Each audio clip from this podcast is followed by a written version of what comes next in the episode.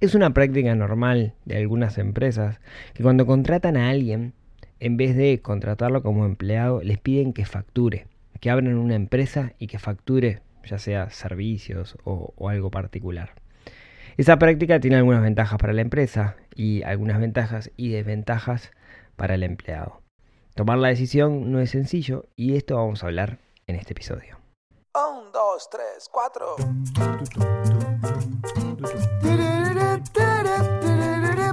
Neurona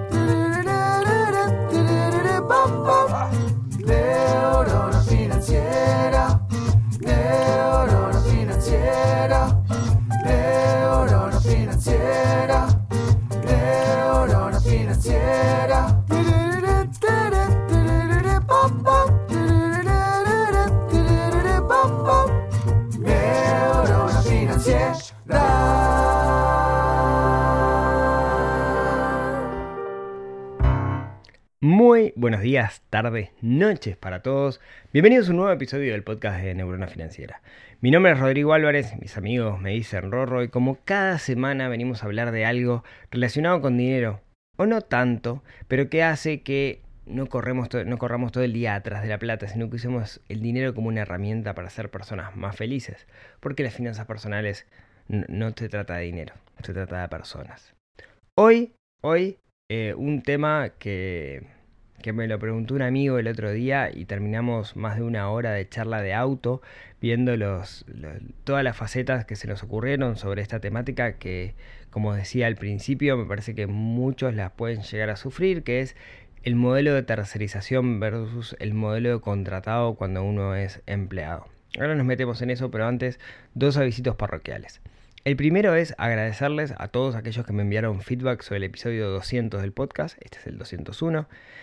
Eh, la verdad que estoy encantado de la cantidad de mensajes que recibí y los mensajes tan lindos y, las historias que me contaron, así que si sos de lo que se tomó el tiempo de escribirme, Muchas gracias. Respondí todos los que pude. Si me quedó alguno por responder, pido, pido disculpas.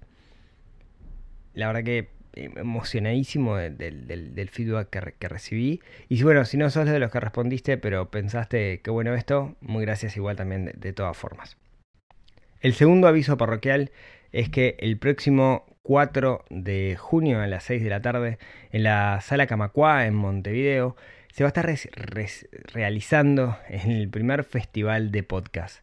Eh, es una instancia donde vamos a estar haciendo podcast en vivo, un montón de podcasters uruguayos, lo organizan o lo coorganizan mis grandes amigos de la Tortulia Podcast, con quien tuvimos la oportunidad de compartir micrófono al alguna vez. Y vamos a estar haciendo podcast en vivo, vamos a estar charlando con la gente. Así que si tienen ganas, eh, 4 de junio, 18 horas, pueden eh, encontrar más información en sonorapodcast.uy y me voy a tomar el atrevimiento de dejarles la promo del, de, del podcast que creo que, de este evento que creo que les va a gustar. Bienvenidos una vez más a otra edición de La Tortilla Podcast acá, desde Radio Camacua. Sonora, Festival de Podcast. Llegamos a una nueva temporada de Santas Listas. Un encuentro para ver podcast en vivo, charlar con podcasteros sobre el detrás de escena y conocer más sobre el arte de hacer escuchar. Todo esto y mucho más en esta nueva entrega de Así está el mundo. Sábado 4 de junio a las 18 horas en Sala Camacua. Entrada gratuita. Reservala en sonorapodcast.uy o a través de Red Tickets. Bienvenidos a un episodio más de Belleza Química. Organizan Tortulia Podcast, Radio Camacua y Uicast. Bienvenidos a un nuevo episodio del podcast de Neurona Financiera. Apoyan AEBU y Vox. Será para el próximo episodio de Blitzkrieg Pop. Sonora, Festival de Podcast. Ahora sí, vamos a lo nuestro. El otro día eh, tuve que hacer un, viaje y un amigo me, me llevó y me dice, che, te tengo que hacer una pregunta. Mi amigo trabaja en una empresa en la cual era un empleado. Y le ofrecieron la posibilidad de irse a otra empresa. Pero en la otra empresa, el modelo que utiliza es un modelo donde en vez de tener empleados, lo que le pide a los empleados es que le facturen. Es una práctica bastante común en, en muchos eh, en Uruguay en particular sé que sé que legislativamente legislativa, no legislativamente no, es la palabra sé que en otros países esa práctica está bastante mal vista en Uruguay es una práctica bastante común en el ambiente de la tecnología es súper común y le, le pedían, mira, te contratamos, te pagamos más plata, pero tenés que abrir una empresa y facturarnos, básicamente. Alguien que hacía muchos años que era empleado, que no tenía intenciones en su vida de abrir una empresa, dijo, che, ¿y qué tengo que tener en cuenta? Y bueno, eso dio una charla muy larga y la idea es contarles hoy qué tenemos que tener en cuenta si el día de mañana pasamos a ser un modelo tercerizado. Por más que a los demás le digamos trabajo para tal empresa, la realidad es que es, es una tercerización que estoy, que estoy facturando. Entonces, lo primero que tenemos que tener presente es por qué lo hace la empresa. Y la razón, las razones pueden ser muchas. Mm, La realidad es que usualmente le termina saliendo más barato a la empresa que te facturen que tener a alguien en caja. Es- Eso es, una realidad. Eh, pero no, no solo está relacionado con eso, ¿no? Sino que de repente depende del tipo de empresa. Quizás dependiendo del tipo de empresa es muy importante cómo se hace una evaluación de esa empresa, porque quizás el día de mañana se busca vender o lo que sea, y en ese sentido quiere tener los costos fijos controlados. Entonces, eh, digamos que va en otra, en otra columna del Excel cuando es, un, cuando es un proveedor y cuando es un empleado. Entonces se quiere presentar como que en realidad tienen los costos, los costos fijos más bajos. La otra razón también puede ser por un tema de liviandad, ¿no? Es una empresa más liviana, o sea, sus costos operativos van a aparecer en los números más bajos. eh, y por otro lado, también es mucho más sencillo el día de mañana, si no necesita ese recurso, dejar de eh, despedirlo, entre comillas, eh, o pedirle, anularle el contrato, podríamos decir, aunque como vamos a ver, eh, tenemos cierta protección a pesar de- de eso. La pregunta que mi amigo me hacía es, che, ¿esto me conviene realmente? Porque todo, todo nacía por un problema de plata, ¿no? Es, como, como hoy como empleado gasto, gano, no sé, vamos a tirar un número, 80 en la mano. Y esta empresa me promete que me paga 130, pero como empresa. O sea, yo le facturo y le facturo 130. Son 50 mil pesos más.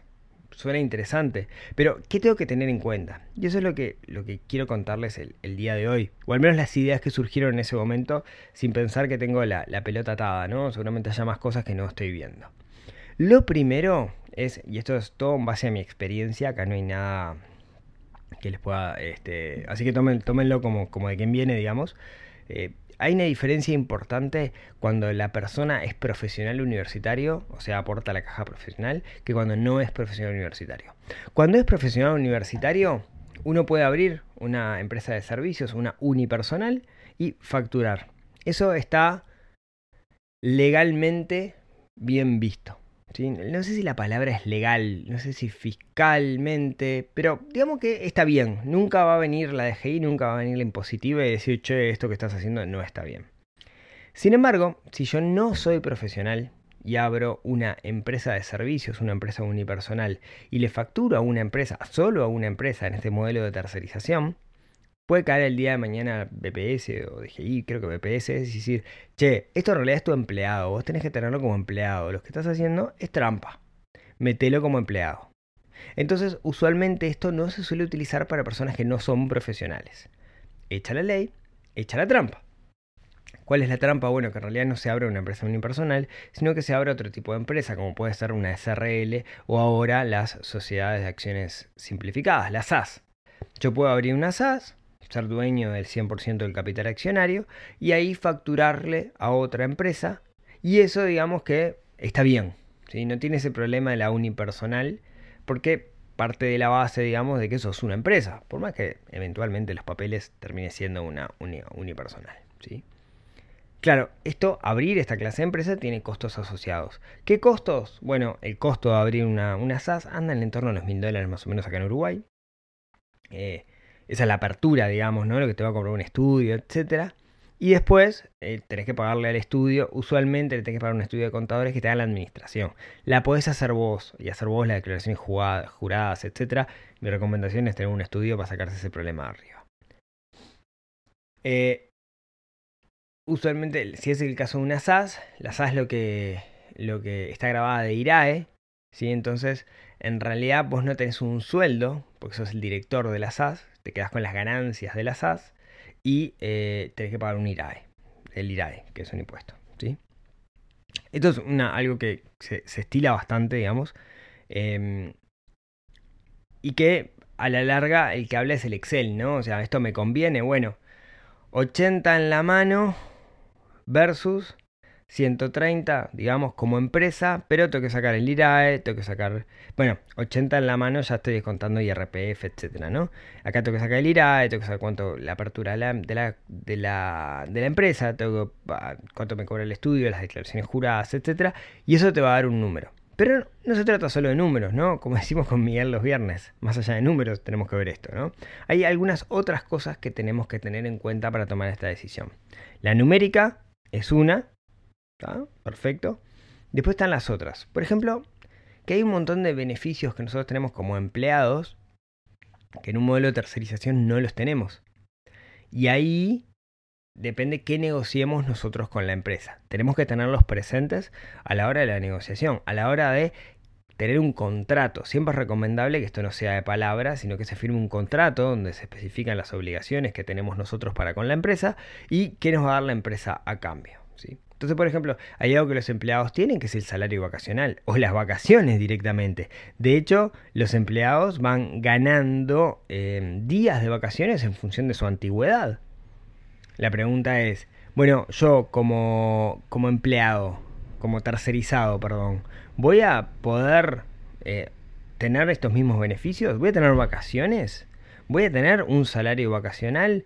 O muchas veces lo que se hace es se parte del sueldo como empleado, se calculan 14 sueldos, teniendo en cuenta salario vacacional, teniendo en cuenta eh, aguinaldo, y se divide eso entre 12.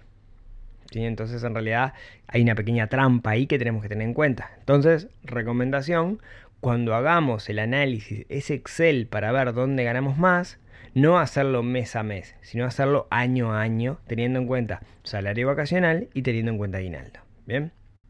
Entonces, intentemos meter todo lo que se pueda en el contrato, por más que te lo digan de palabra en el contrato. Tanto si hay salario vacacional, si hay aguinaldo, o si eso se reparte. Usualmente eso se reparte en los, en los, en los 12 meses, si te pondera. Otra cosa que tenemos que tener presente, si vamos por, por este modelo, es que si yo tengo una empresa y soy el patrón de la empresa, en cierta manera, y lo que hago es llevarme rentabilidad, mi jubilación, o lo, mejor, mejor dicho, lo que es mi aporte jubilatorio va a ser súper magro, lo que va a hacer que mi jubilación dentro de muchos años también sea súper magra. Eso implica que de alguna manera yo tenga que construir un plan B. De todas formas, mi recomendación es que todos nosotros deberíamos estar construyendo un plan B seamos empleados o seamos tercerizados o lo que sea, para no depender de un, de un sistema jubilatorio que eventualmente va a cambiar, a lo, que seguramente vaya a cambiar a lo largo del tiempo cuando lleguemos a jubilarnos. Así que esto del plan B, recomendación para todos, pero en este caso tenemos que tenerlo más en cuenta todavía. Otra cosa que, que saltó en la charla es, bueno, pero si no soy empleado y el día de mañana yo quiero sacar una hipoteca, por ejemplo, lo que me van a pedir es un recibo de sueldo. Y yo no tengo un recibo de sueldo, lo que tengo son facturas. Sí, es correcto, eso es una realidad, pero usualmente también es aceptado por, los bancos o por las instituciones financieras eh, una nota de un contador con un timbre profesional y todo eso que certifique el hecho de que eh, cuáles son nuestros ingresos anuales. Así que por ese lado no deberíamos preocuparnos mucho. La realidad también es que hoy muchas empresas eh, otorgan un conjunto de beneficios a sus empleados. Hay industrias, como la industria de la tecnología, que conozco muy bien, que está bastante complicada porque hay una falta de, de recursos, entonces le otorga un conjunto de beneficios especiales. La pregunta que tenemos que hacernos es, ¿me van a tratar como si fuera un empleado? O sea, ¿esto es solo los papeles? O realmente voy a ser un proveedor tercerizado. Porque hay muchas cosas que ahí digamos que, que, pueden entrar en juego. Y creo que esa es la, la, pregunta, la pregunta de fondo. Ahora, si nos dicen que nos van a tratar como si fuéramos un empleado, por más que seamos un modelo tercerizado, tiene que haber un contrato. Y en ese contrato tiene que estar estipulado todas aquellas cosas que son de usos y costumbres para los empleados. Bien. Algunas otras cosas que se me ocurrieron es, bueno, está, todo bien mientras estamos en esta etapa de enamoramiento, es todo maravilloso, pero ¿qué pasa con el divorcio? ¿no? ¿Qué pasa si el día de mañana eh, la empresa decide que no me quiere más o que no me necesita más y decide despedirme. Si soy un empleado, está bien definido en la ley, a menos que yo robe o algo por el estilo, cuál es la remuneración que yo tengo que tener en función de mi antigüedad por despedirme. Ahora, en este caso, en realidad la ley va a decir, vos sos un proveedor, sos como el panadero que trae el pan, cualquiera tiene derecho a elegir otro panadero, por más de que mi actividad sea una actividad core del negocio. Y podrían decirme, no te voy a pagar despido. O ni hablar de seguro de paro, ¿no? Seguro de paro seguro que no. No, no podemos ir al seguro de paro porque en realidad eh, no somos empleados de la, de la empresa. Entonces, en ese caso, ¿me van a pagar despido? Bueno, la empresa podría decir que no, eh, de nuevo, a menos que yo me esté cubriendo por contrato. Ahora, la realidad es que si yo tengo todas mis facturas y a la única empresa que le facturo es a esta empresa, yo puedo ir al Ministerio de, Trabajo y decir, mira, tengo esto y el Ministerio de Trabajo te va a acoger y te va a dar, digamos, te va, te va a permitir pelear esa, esa pelea de que si te están, te están despidiendo. Otra de las cosas que salió en esta charla, que también me parece que es relevante y es súper importante, es que los empleados, al menos aquí en Uruguay, eh, están, quieran o no, están dentro de ciertas categorías o gremios y esas categorías tienen sus representantes en los consejos tripartitos de salarios, donde está el, el gobierno, donde están las gremiales empresariales y las gremiales trabajadoras. Entonces, hay ciertas cosas delineadas como por ejemplo el aumento de sueldos. No aumentos por escalafón, sino aumentos por, por ejemplo, por inflación. Por, o sea, que el salario real acompañe el, eh, digamos, el, el, salario que tenemos, ¿no? De una manera que nuestros, no perder poder de compra, que nuestro salario se acomode en función del IPC, el índice de precios al consumo, ¿no? Por ejemplo, acá en Uruguay hay empresas que cada dos meses te aumentan el salario por IPC, eh, hay empresas que eh, cobras en dólares y cada tanto te hacen un aumento en función de la inflación en dólares, ¿no? Eh, ahí depende de cada una de las empresas, no hay una norma específica. Pero si sos empleado. Ahora, si estás tercerizado, eso está tenido en cuenta. De nuevo, vamos al contrato, ¿no? Esas cosas tienen que estar en blanco y negro. Por más que de palabra sea tu mejor amigo, etcétera, el, contrato es lo que nos protege. ¿sí? Eh, eh, bueno, y algunas otras ventajas, si se quiere, de esto de tener una, una empresa descontasiva. ¿sí? Como empresa, ¿sí? cuando uno adquiere un producto, compra ese producto masiva eh, y después cuando uno factura, factura masiva. En particular si facturas en el territorio, si facturas para afuera no facturas con IVA. Cuando facturas y, y podés descontar, digamos, IVA, IVA compras de IVA ventas. Ahí va, puedes descontar IVA compras de, IVA ventas, ¿no?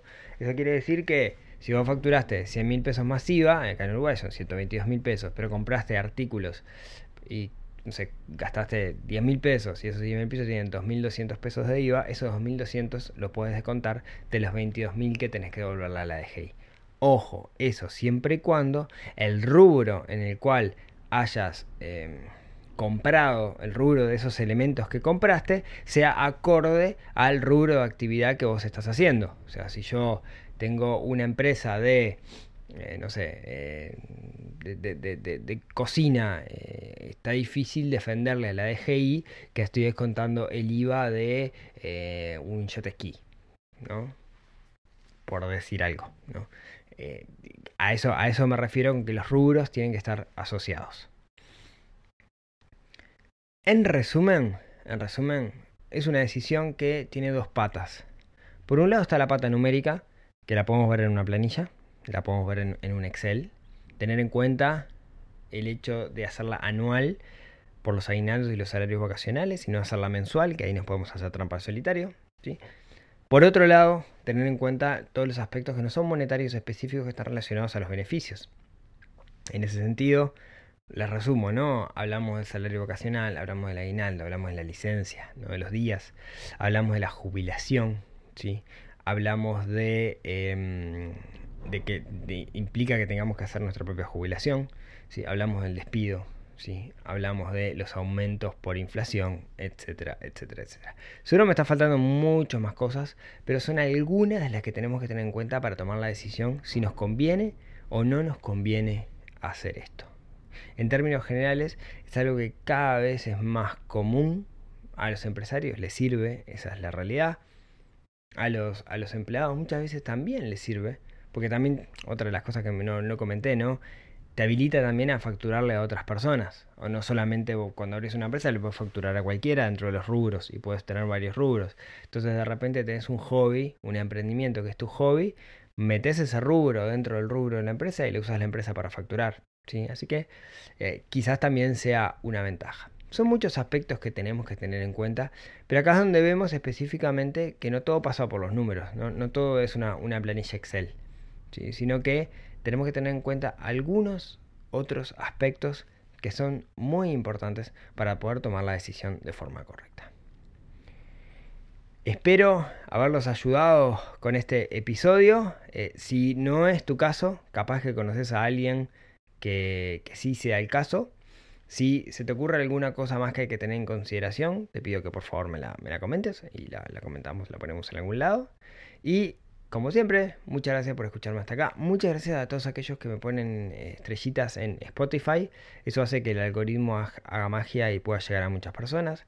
Eh, si este episodio no fue de tu interés porque esta temática no te afecta, seguramente conozcas a alguien que sí le puede interesar, así que hacéselo llegar, eso me ayuda y mucho. Recuerden, cuanto más personas lleguen a este proyecto, vamos a estar ayudando a más personas a que aprendan a dominar el arte del dinero. Así que muchas gracias y como siempre, si tienen ganas, nos vemos, nos hablamos, nos escuchamos la próxima semana en otro episodio del podcast de Neurona Financiera. Les mando un abrazo a todos y nos vemos el próximo miércoles. Chau, chau.